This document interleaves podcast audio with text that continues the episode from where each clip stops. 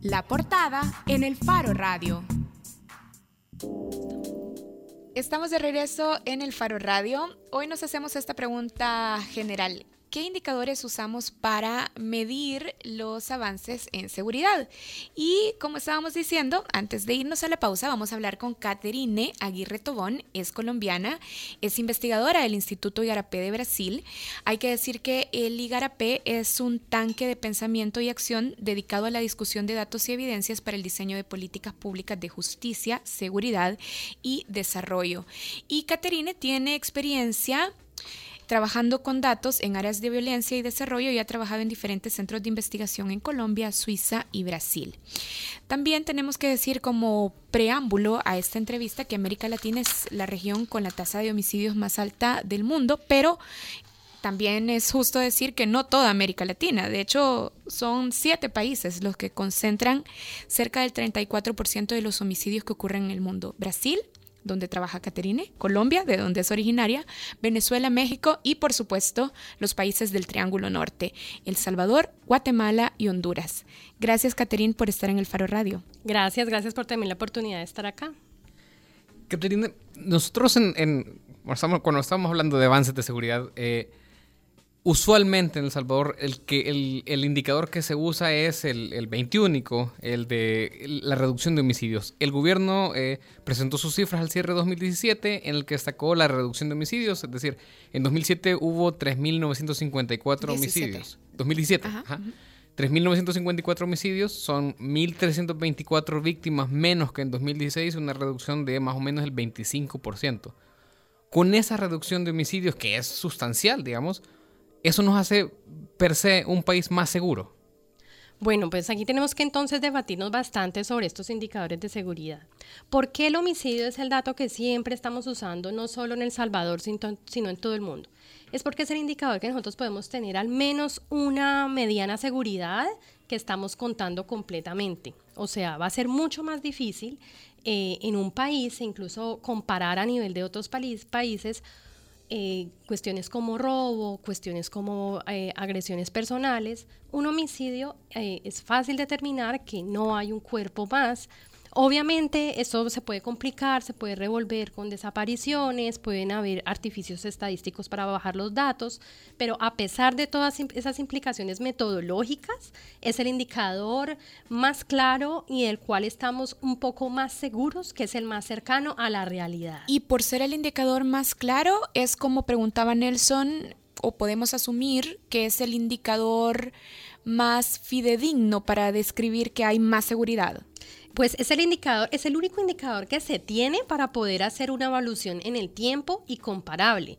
Pero pues obviamente sabemos que hay muchos factores de seguridad que no están solamente relacionados con homicidio. Las personas eh, son víctimas de robos, son víctimas de lesiones personales y aquí es donde se abre el, amplio rango de indicadores y donde ya cada vez sabemos menos. Y también aquí partimos en, en dos grandes grupos estos indicadores de como de seguridad revelada, que es lo que nosotros decimos me pasó, me robaron, eh, me pegaron o que lo, lo que conoció la policía, también difiere de lo que las personas perciben, o sea, yo puedo sentir una, una sensación de inseguridad en la calle, pero pues eso no lo voy a reportar a decir. Quiere decir que estoy siendo víctima necesariamente. pero tampoco quiere decir que no lo sea. O sea, aquí es donde eh, la cuestión de la medición de la violencia es una cuestión muy compleja y donde es muy importante tener los datos duros, como tener el homicidio y otros indicadores como los robos, pero siempre tener en mente el contexto y poder saber esos datos en, dónde están pasando y en qué, en, qué regiones se están moviendo.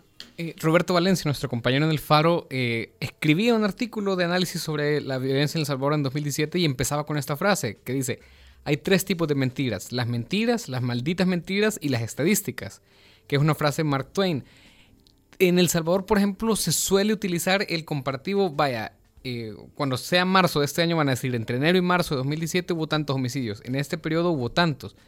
¿Tiene sentido hacer estas comparaciones en periodos de meses respecto al año anterior para medir avances en seguridad? Te lo pregunto también porque nosotros, por ejemplo, sí tendemos a comparar quinquenios presidenciales como para comparar una, una administración consigo misma y ahí los resultados suelen ser menos alentadores que los que usa el gobierno según sea el caso. Pues.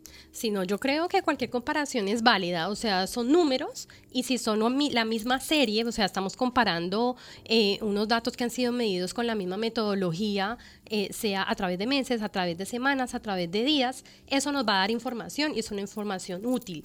Pero ahí es cuando podemos decir que que hay una mentira que puede ser la estadística, es ver de qué manera se están interpretando estas cosas. Porque puede ser que no se ponga en contexto, por ejemplo. Exactamente, y también que no se esté, se estén adjudicando unas razones a esa disminución que no sean las reales. Entonces aquí es donde es súper importante eh, hacer las evaluaciones de las políticas públicas y poder salir de esas percepciones de la violencia se redujo por estas razones, porque aquí se implementaron estas X o Y políticas. Aquí es donde también la estadística se puede decir que es una mentira, pero la estadística también es un, eh, una metodología poderosa para poder hacer evaluaciones de política pública. Hay metodologías para aislar factores, hay metodologías para de verdad evaluar el impacto de una política en un indicador. Y no estoy hablando solo de violencia, estoy hablando de políticas de pobreza que en realidad sí impactan en la reducción de la pobreza. Entonces es, es, es hay que mirar las cosas pues metodológicamente de una manera más completa. Caterine, antes de profundizar en esto que nos decía, la importancia de evaluar para poder aislar razones y causas, nuestro gobierno también suele celebrar los días con cero homicidios. ¿Es válido que se atribuyan estos días excepcionales como logros de la política de seguridad pública? Personalmente yo creo que eso es un tema que tenemos que mirar de manera muy crítica porque lo importante en la seguridad es la sostenibilidad de las políticas públicas. Eh, o sea, decir este fin de semana tuvimos un 50% menos muertos no es una razón para celebrar si la siguiente fin de semana aumentaron. Y eso no solamente pasa en El Salvador, pasa en las ciudades del mundo, pasa en mi ciudad, en la ciudad de Cali, que es la ciudad que tiene la tasa de homicidio más alta de Colombia. También se suele celebrar, eh, tuvimos un fin de semana súper pacífico, pero aquí lo que es importante es la sostenibilidad, es que esa reducción se mantiene y que, y que la violencia no se está esparciendo por ejemplo, a otros, eh, a otros espacios. O sea, la violencia puede moverse en el, en el espacio, traspasándose a otros municipios porque hubo determinadas políticas. Entonces, es la necesidad siempre mirar el contexto y la sostenibilidad de los, de los datos. Y hablando de los datos que presentan los políticos, de hecho, el ministro de Seguridad, cuando presentaba su balance del 2017, que estaba citando Nelson al principio, destacaba el incremento de la operatividad policial que permitió un alza de las detenciones. Decía, en el 2017 se incrementaron las detenciones en un 25.9%. En total, en el 2017 se realizaron 38.824 capturas. Ese indicador, el de las capturas, es un indicador fidedigno de la efectividad de la policía y de los avances en seguridad. No, pues ese es un indicador de la efectividad de la policía bajo sus propios criterios, pero eso no quiere decir eh, ni que eh, esas personas que se están capturando eh, van, a, van a explicar que hayan unos sectores más, más pacíficos. Y por ejemplo, te lo pongo por otro lado, eh, se puede ver aumentos en denuncias de algunos delitos. Eso, por ejemplo, está pasando últimamente en todo el mundo, más aumentos de, de, de reporte de violencia intrafamiliar. Eso no necesariamente está implicando que la violencia intrafamiliar está aumentando, sino que está aumentando la denuncia, está aumentando que las mujeres se están dando cuenta que eso es un delito y tengo que denunciarlo. Entonces, por eso el homicidio es un indicador objetivo que, eh, o sea, se murió la persona, está el número, pero ya otros factores más que se pueden manejar de maneras más diferentes, eh, pues se tienen que, que, mirar con mucho cuidado. Por ejemplo, este, este dato de las capturas. Yo quiero comentar eh, eso de las capturas porque yo tengo un ejemplo bien claro que sucedió el año pasado. Vino Jeff Sessions, que es el fiscal general de Estados Unidos, y en esa semana la fiscalía lanzó como cuatro superoperativos en el que capturaron, si yo no me equivoco en mis cuentas, como 600, 700 personas anunciaron que los habían capturado. Yo fui la semana siguiente a... Operativos masivos. Operativos supermasivos al estilo mano dura, los 2000, los finales de los 90. Yo fui la semana siguiente a tribunales a preguntar, mire, de este operativo enorme, ¿cuánta gente fue capturada? no, mira, lo, el único que trajeron fue un caso de 60 pandilleros acá. O sea, en realidad las capturas son, no son un medidor porque pues sí, pueden ser, eh, siguen el proceso judicial y pueden salir 72 horas después y, y, solo estuvieron ahí para la foto. Sí, y yo creo que aquí es muy importante, por ejemplo, pensar en que son indicadores que están mirando eh, el proceso y no un resultado. Entonces, como se está midiendo el proceso, se, se premia eh, porque se, se, se capturen más personas, pero eso, ¿qué impacto está teniendo? ¿O bajo qué medidas se están tomando? Y yo viniendo de Colombia, por ejemplo, me hago referencia a lo que pasó en el marco de la terminación del conflicto armado, antes de que se acabara, que se empezaba a premiar mucho para que se capturaran más personas de la guerrilla. Y esto abrió a uno de los casos más escandalosos en Colombia, que es los falsos positivos.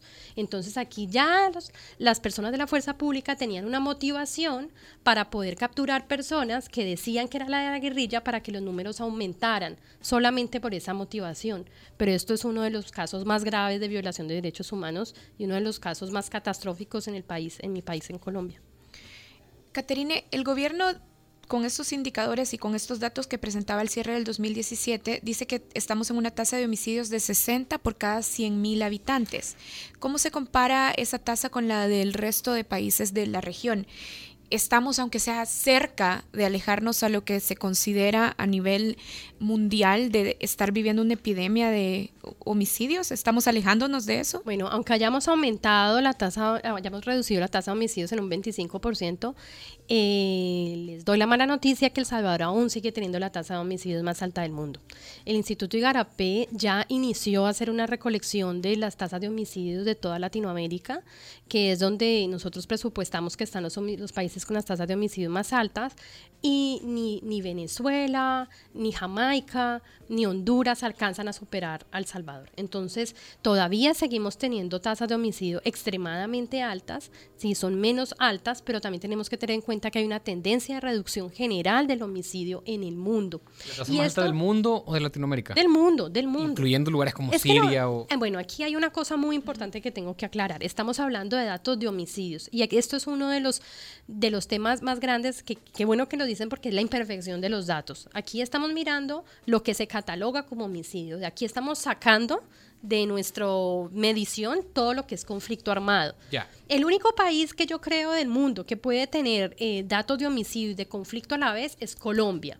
De resto, todos los países de conflicto armado eh, tienen sus sistemas de registro de la policía o de servicios de salud completamente colapsados y no tienen datos de homicidio. Entonces no tenemos ni Siria, ni Afganistán, ni Irak, ni Yemen, ni Nigeria. Y también estoy sacando del panorama otros países que tienen instituciones muy débiles, de los cuales no podemos saber la tasa de homicidios, pero yo supongo que países como Lesoto, eh, como Malawi, en países africanos, tienen algunas, algunas eh, complejidades de violencia urbana muy grande, Nigeria, eh, que podrían tener unas tasas de homicidio muy altas, pero aquí estamos completamente en el desconocimiento. Catherine, pero lo que nos estás diciendo es, de los países que reportan datos, sí.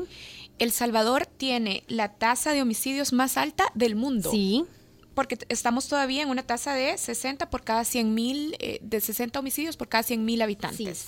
Es la más alta de América Latina y la más alta del mundo. Sí, y aquí estamos volviendo a hablar de los homicidios reportados. ¿Cuál es el país que le seguiría? El país que le seguiría es Venezuela. En Venezuela hay unos problemas muy complejos con respecto a la medición del homicidio. Aparte de los homicidios, Venezuela ha, ha dejado de reportar mucha información oficial. No han habido reportes oficiales del Ministerio de Gobernación ni nada. Entonces los datos se sacan un poco de prensa. De morgues y ese tipo de Sí, hay unas estimaciones, pero pues confiar en esas estimaciones es, es muy difícil metodológicamente. Hay unos reportes de prensa, pero aquí vuelvo a un punto. Estamos hablando solo de homicidios. Hay otras, hay otras eh, percepciones, hay otras eh, definiciones de homicidio o de muerte intencional violenta más amplias que pueden incluir muertes por manos de agencias del Estado.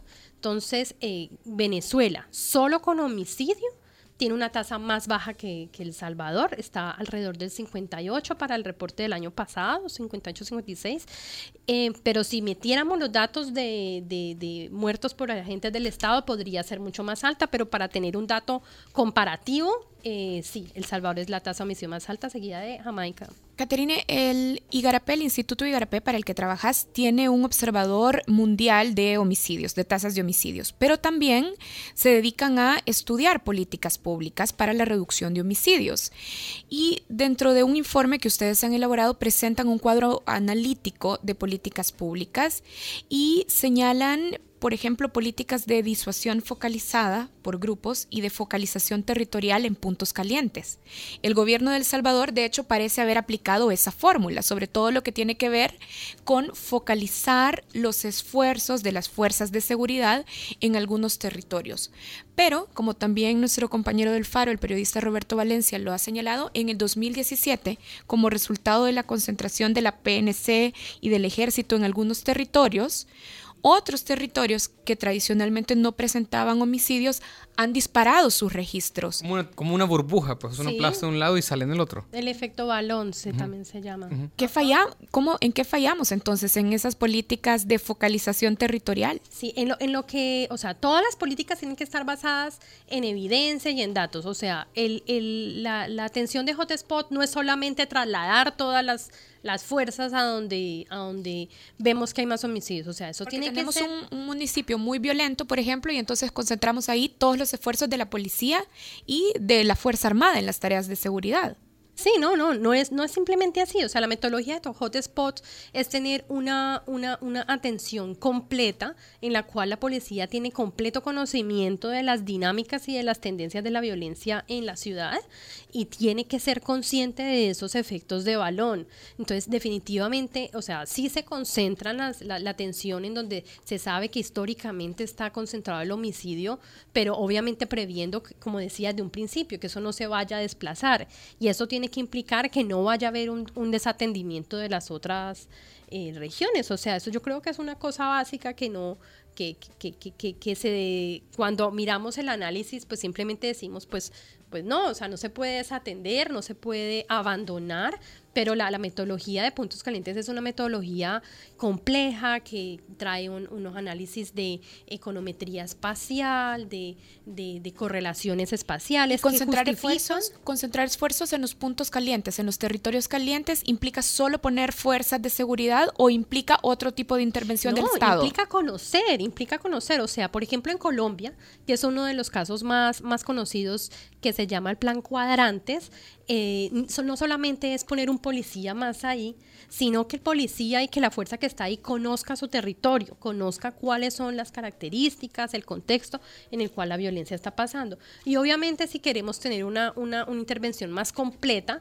entonces tiene que haber una, una presencia de todos los servicios sociales que se requieran, de salud, de educación. Esto, por ejemplo, está, uh, sí, fue una de las estrategias más exitosas en Brasil con las unidades de pacificación que más allá de muchas críticas que se tengan, se hizo ese proceso de, como de pacificar y luego que hubieran entrado los servicios sociales a, estas favelas.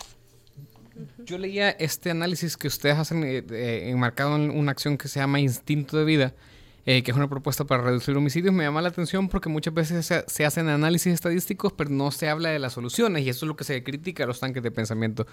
Pero sí presentaban algunas ideas que yo he visto reflejadas, al menos en el discurso gubernamental, como estas que ya mencionaba Karen, hay otras, por ejemplo, eh, la necesidad de, de, aumentar el control de armas. En El Salvador, yo recuerdo que hemos tenido esos municipios libres de armas o vedas de armas desde por lo menos, yo diría, de principios de la década del 2000. Eh, probablemente antes, pero por lo menos ese es lo que yo recuerdo que tampoco no ha, no, ha funcionado. Es decir, eh, hay municipios que nominalmente son libres de armas en los que se cometen un montón de homicidios eh, todos los años.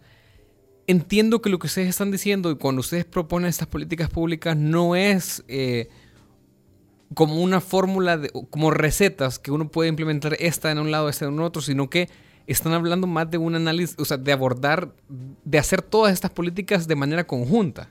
Sí, para que funcione. Exacto, nunca son recetas. Y por ejemplo, aquí es una cosa en la que hemos caído en Latinoamérica, no solamente en el tema de homicidios, sino por ejemplo, cuando hablamos de, de evidence-based policy, o si políticas basadas en evidencia, implemente lo que está probado que funciona. Pero ¿dónde se ha medido que funciona? Normalmente en Estados Unidos, normalmente en Europa. Entonces lo que se trae es principalmente traer esas políticas que han funcionado y tratar de adaptarlas en espacios latinoamericanos. No, no son recetas que tienen que funcionar en un lugar y en otro lugar. Por eso es muy importante y por eso desde que empezamos a hablar, los datos, aunque hayan problemas, son la única manera en la que podemos hacer un seguimiento. O sea, siempre se tiene que hacer un estudio de base para considerar cuál es el contexto y a partir de ahí hacer políticas en las cuales podamos medir su evolución, su avance, su, se puede hacer monitoreo y en el mejor de los casos se puede hacer evaluación. No es simplemente restringir el porte de armas por restringirlo es restringirlo conociendo de que sacar esas armas del espacio efectivamente sí fueron eh, un, una medida positiva para reducir la violencia en ese sector. Hablando de estas eh, eh, políticas que se ha probado que funcionan, en este, eh, ustedes tienen un apartado en este análisis que dice las políticas de mano dura han estado acompañadas por fuertes cuestionamientos a su efectividad, o sea, si, si sirven para algo. En términos de violencia y delito, estas intervenciones no han generado descensos, por el contrario, en un número significativo de casos fueron acompañadas de incrementos. Adicionalmente, no se encuentra una relación de causalidad entre el aumento de población carcelaria y una mejora en la situación de seguridad. Es decir, que tengamos más presos o más hacinamiento en las cárceles no implica que el país sea más seguro. Vaya, si la mano dura no sirve, estadísticamente probado, ¿por qué sigue ofreciéndose con gran aceptación? ¿O por qué sigue teniendo tanta aceptación? Bueno, aquí esto es una, una, fórmula política que funciona mucho. Hay una cuestión muy famosa en el mundo que se llama el populismo punitivo, que es que siempre prometer que se va a hacer más fuerte. Por ejemplo, en Colombia se dice eh, eh, castración química a los violadores de niños. Pena de muerte. Eh, pena de muerte. O sea, todas estas cuestiones tienden a calar mucho en, en, el, en, el, en la visión de las personas y lastimosamente en Latinoamérica y muy acá en Centroamérica hay, hay, indica, hay indicadores eh, por ejemplo, Latino Barómetro o la POP, que miden cómo las personas sí tienen una aceptación positiva a esas medidas. Eso también tiene que ver con el legado de historia, el legado de los conflictos en el mundo, en Centroamérica, pero por eso es muy importante darle la vuelta a esos discursos, es, es muy importante demostrar, como por ejemplo, o sea, en este, en este año vimos que eh, las medidas extraordinarias, que fueron la, la base de la política en El Salvador, y vimos que el homicidio bajó mucho. Entonces, no necesariamente podemos decir esas medidas redujeron esos homicidios. O sea, es importante medir, tratar de encontrar en dónde aumentó la violencia, en dónde bajó y qué implicaciones está teniendo eh, esa reducción de los homicidios. O sea, a, a, a, a qué costos están tomando estas medidas. Y por ejemplo, implementar este tipo de medidas, medidas extraordinarias, regímenes de excepción en el sistema carcelario, incremento de las fuerzas de seguridad en los territorios. ¿Este tipo de medidas tienen algún sustento, alguna evidencia científica de que funcionan? Pues me gustaría verlo, o sea, me gustaría de verdad no tener un informe que diga hicimos esto y pasó esto, sino que haya un, un, un medidor y que los indicadores, volviendo al tema de los indicadores y volviendo al principio, uh -huh. es, es qué están viendo esos indicadores y poder tener mayor información que nos pueda medir los efectos eh, secundarios de estas políticas. Caterine, los indicadores de seguridad pública tienen necesariamente que ver con homicidios, víctimas, robos o también deben integrarse indicadores de la economía, educación, vivienda, salud. Ahorita le estamos etcétera. consiguiendo Ajá. agua, Caterine. No se preocupen, si están viendo el, el Facebook Live, ya ahorita alguien le está acercando agua. O si la estaban escuchando y se preocupaban, sí, no, no se preocupen, no, ya le están acercando agua. No, y le preguntábamos si los indicadores de seguridad pública tienen necesariamente que ver, vaya, con homicidios. Ya nos quedaba claro, Caterina decía que es el dato objetivo y es el del que mejor registro se tiene. Pero deben integrarse otros indicadores de economía, educación, vivienda, salud, por ejemplo, para medir también la seguridad. Claro, aquí es donde está la necesidad de mirar la integridad de las políticas públicas, ¿no? Las políticas nunca tienen que mirarse de manera aislada, o sea, o sea, la prestación de los servicios sociales no solamente es el de seguridad, sino todos estos que nos cuentan, ¿no? Caterina, yo tengo una pregunta. Vaya, A nosotros en el Faro eh, constantemente nos dicen que nosotros defendemos pandilleros cuando publicamos eh, investigaciones que hablan del abuso de fuerzas de seguridad, de tema de ejecuciones extrajudiciales, o cuando proponemos soluciones alternativas al problema de la violencia, diferentes a las que ya sabemos que no han funcionado. Pero, como lo decías, en, las encuestas de opinión, incluso en las encuestas nacionales como la encuesta de la UCA, se ve que la gente está muy a favor de que a los pandilleros les peguen, les torturen para sacar información, los maten, etc. ¿Qué le puedes decir? Vos sos una experta que ha estudiado este fenómeno no solo en Latinoamérica, sino que en el mundo. ¿Qué le puedes decir a la gente que cree que la solución a la violencia es este tipo de políticas duras y de, y de aplastar y de aniquilar? Bueno, que hay que mirar los costos, es violaciones a los derechos humanos. O sea, la, reducción de los homicidios, del dato de homicidios, no tiene que darse a costa de la violación de los derechos humanos de, otros salvadoreños, ¿no? Hay, hay, un salvadoreño promedio, lo que te diría es, pero los pandilleros no respetan los derechos humanos de sus víctimas. ¿Por qué vamos a respetar los derechos humanos a ellos?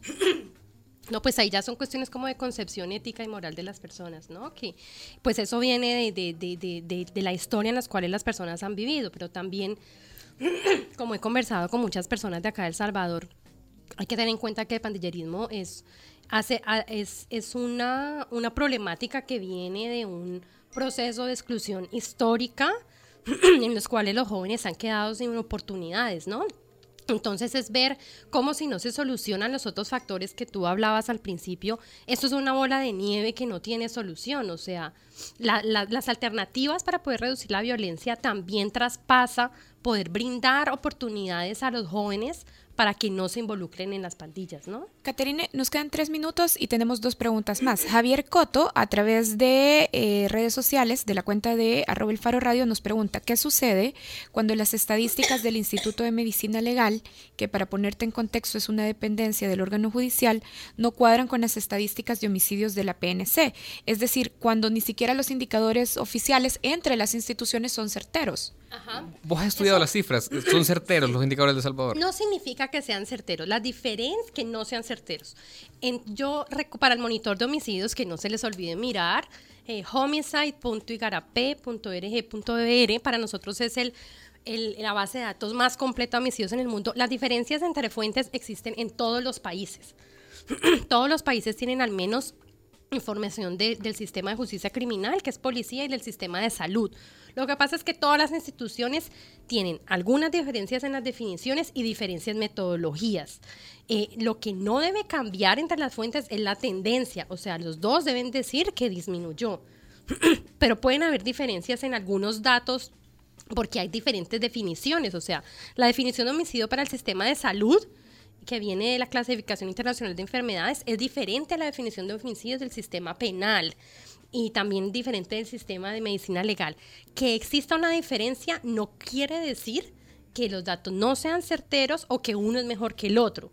Eh, son diferentes fuentes que se tienen que, esa diferencia tiene que aprovecharse para triangular y para decir, no solamente es una, sino que son diferentes fuentes las que están mostrando que el homicidio está aumentando, disminuyendo, y esto pasa en todo el mundo.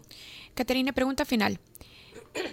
¿Con qué indicadores tenemos que darle seguimiento a las políticas públicas de seguridad? Yo sé que es una pregunta muy grande y que el tiempo ya se nos acabó, pero también para los ciudadanos y ahorita que estamos en elecciones, creo que es importante tener claros algunos parámetros o algunas ideas de por dónde tenemos que medir la efectividad de las políticas públicas de seguridad. Por los indicadores que tenemos, o sea, no podemos olvidar los indicadores que tenemos, eh, homicidios, robos, eh, violencia contra las mujeres, percepción de seguridad, pero salir de los datos duros, de los datos de los reportados, sino también abrirse un poco más a investigadores cualitativas, cuantitativas y no olvidar las evaluaciones de impacto que siempre tienen que mirar la evolución de antes y después, pero no solamente como una línea, sino que analice qué, ha podido afectar esa reducción de la violencia. Y me imagino que no de un año a otro tampoco. No, o sea, hay no, muchos No basta solo de un año a otro.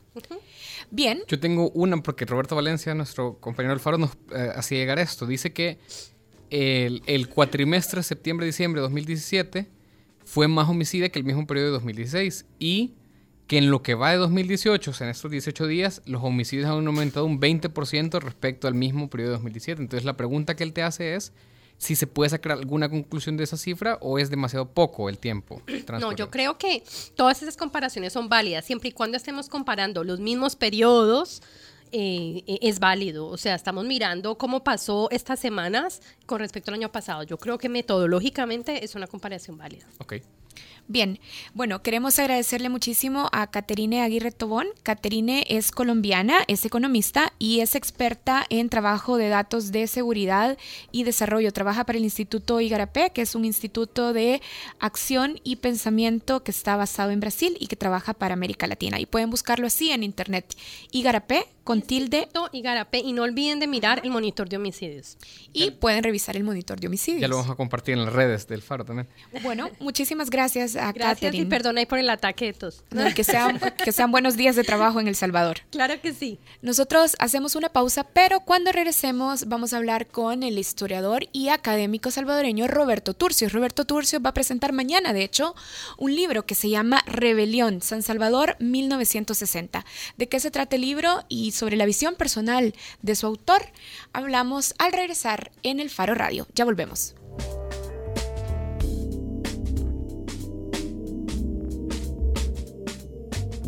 El Faro Radio. Hablemos de lo que no se habla. Estamos en punto 105.